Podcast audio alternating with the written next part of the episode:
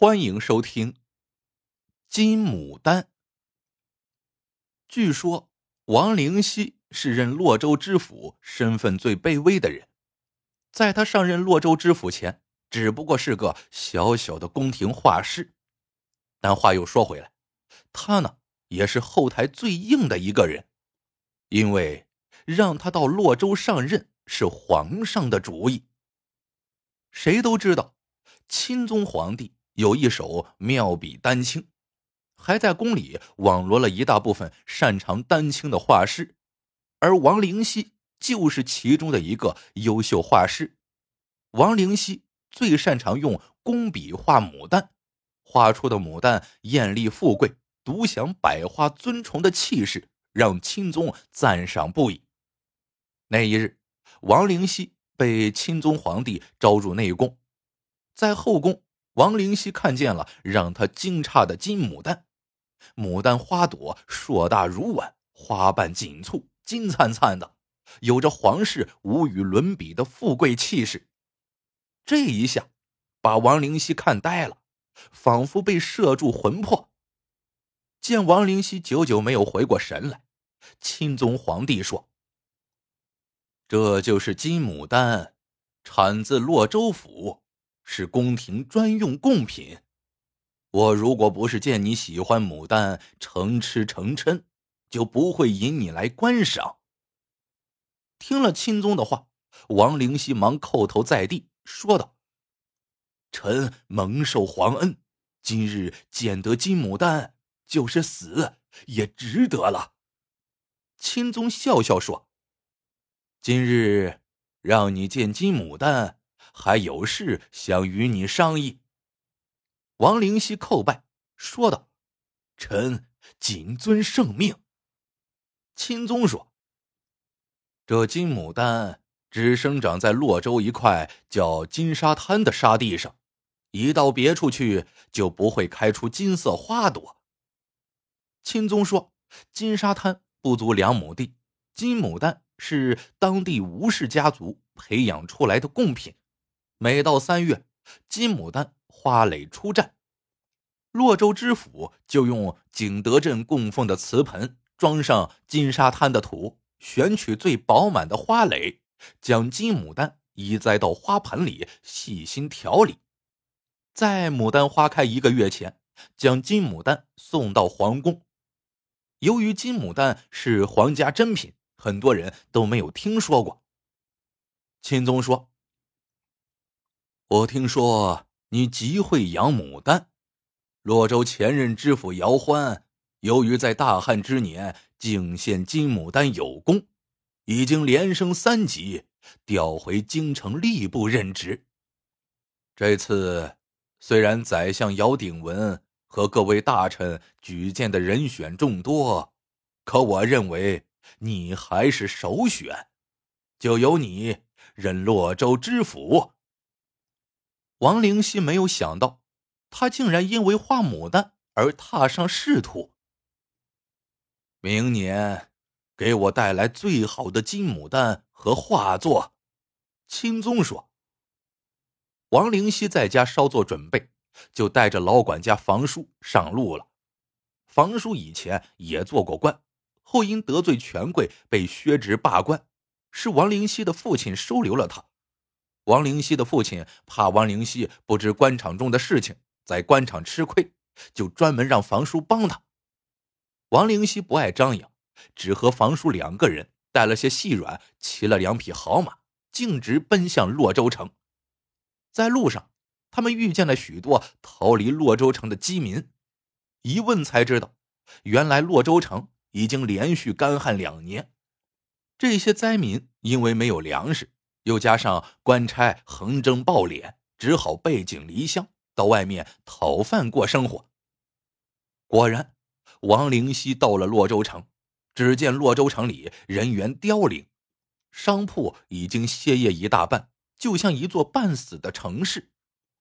王灵溪又到乡下转了一圈，发现乡村里有人饿死，而且一天比一天多。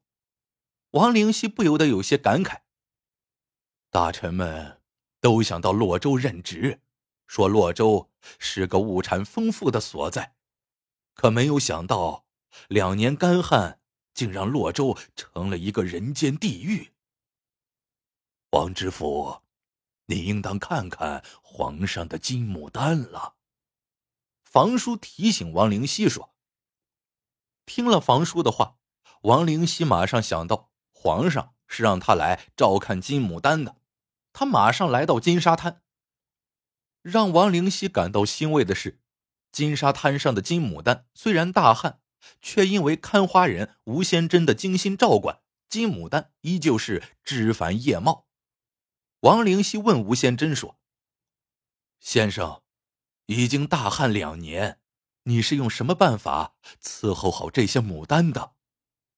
吴先珍笑着说：“我们吴氏调教牡丹自有一套，不管是从施肥。”浇水、修枝，都悟出了经验，否则金牡丹不可能开出这么硕大的花朵。见王灵溪露出赞赏的表情，吴先珍对王灵溪说：“王大人，天太干旱，白池井的井水快干了，请王大人赶快拨款，把白池井向下再打深一点，否则。”金牡丹将不保啊！吴先珍道出了金牡丹的另一个秘密：金牡丹之所以能够成金色，不光要种植在金沙滩上，还要先从白池井打上来水，在太阳下暴晒一天，放到晚上才能浇灌。王灵溪听了吴先珍的话，面露畏难之色，说道：“我刚上任，昨天查了一下账簿。”发现上缴朝廷的税款还差不少呢，现在天干地旱，老百姓都跑了，哪儿还收得起来呀？明日等我写个奏折上报朝廷，请求朝廷免征本地税收三年，还要赈灾十万两白银，来救救洛州城的百姓。第二天，王灵溪写了个奏折上奏朝廷，说明洛州的旱情。请求朝廷免掉洛州三年赋税，并且为洛州赈灾。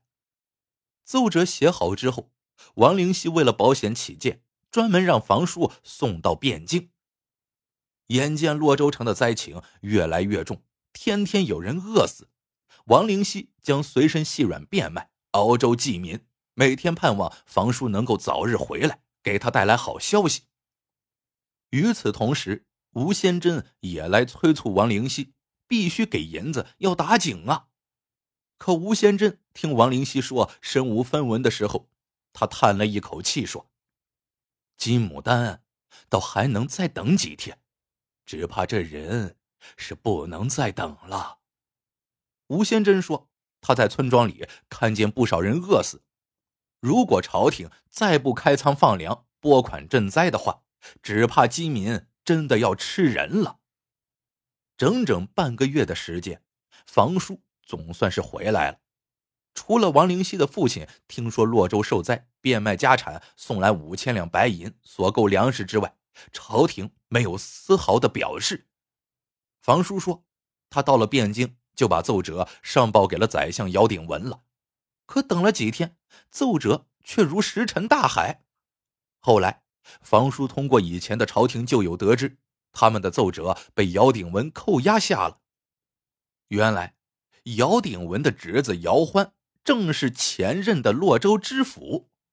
姚欢在任时早就请示朝廷赈灾过，而且当时朝廷拨了十万两白银救济。那十万两白银到哪儿去了呀？王灵溪问。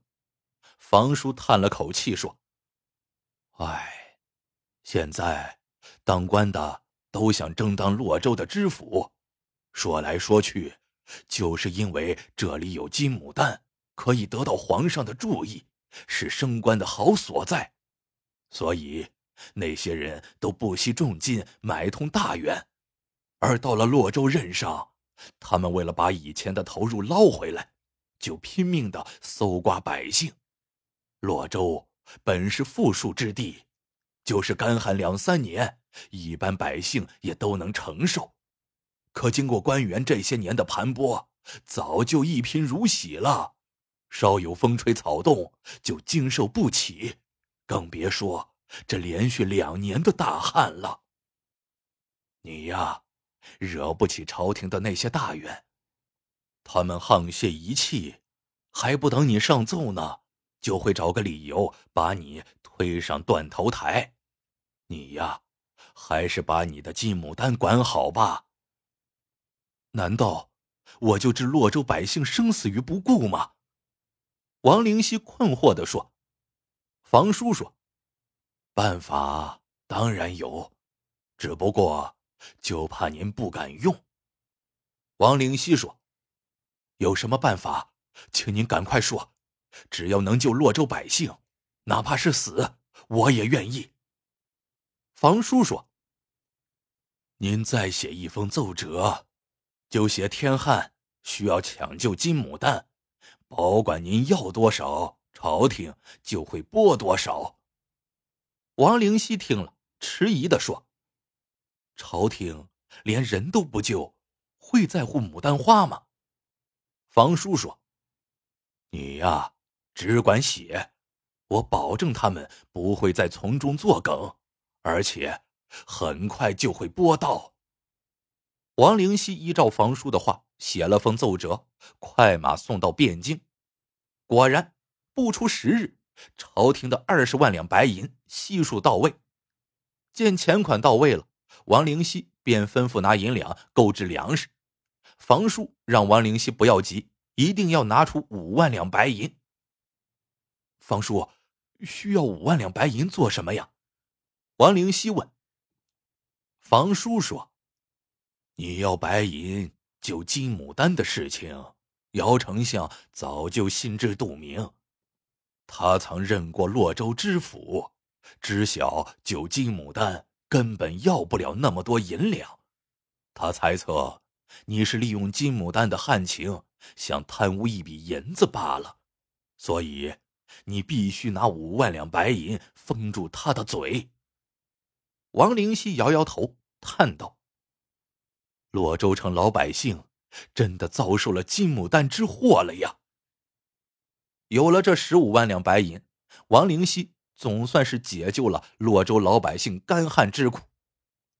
不过，第二年三月，到了进奉金牡丹的季节，王灵溪并没有进奉金牡丹，只是给钦宗皇帝写了封请罪的奏折，上书：臣王灵溪照看金牡丹不利。因为天大旱，百尺井水干涸，金牡丹全部枯死，臣愿领死谢罪。见了此奏折，宰相姚鼎文没有敢截获，而是把奏折火速呈递给钦宗皇帝。钦宗皇帝闻听金牡丹全部旱死，异常震怒，立马命钦差赶到洛州，果见金沙滩的金牡丹全部干死。钦差只好将王灵溪枷锁回汴京。好在钦宗皇帝爱才，再加上宰相姚鼎文收了五万两的贿赂，替王灵溪多多美言。钦宗皇帝遂命王灵溪不准出汴京城一步，必须为他画一百幅的金牡丹图。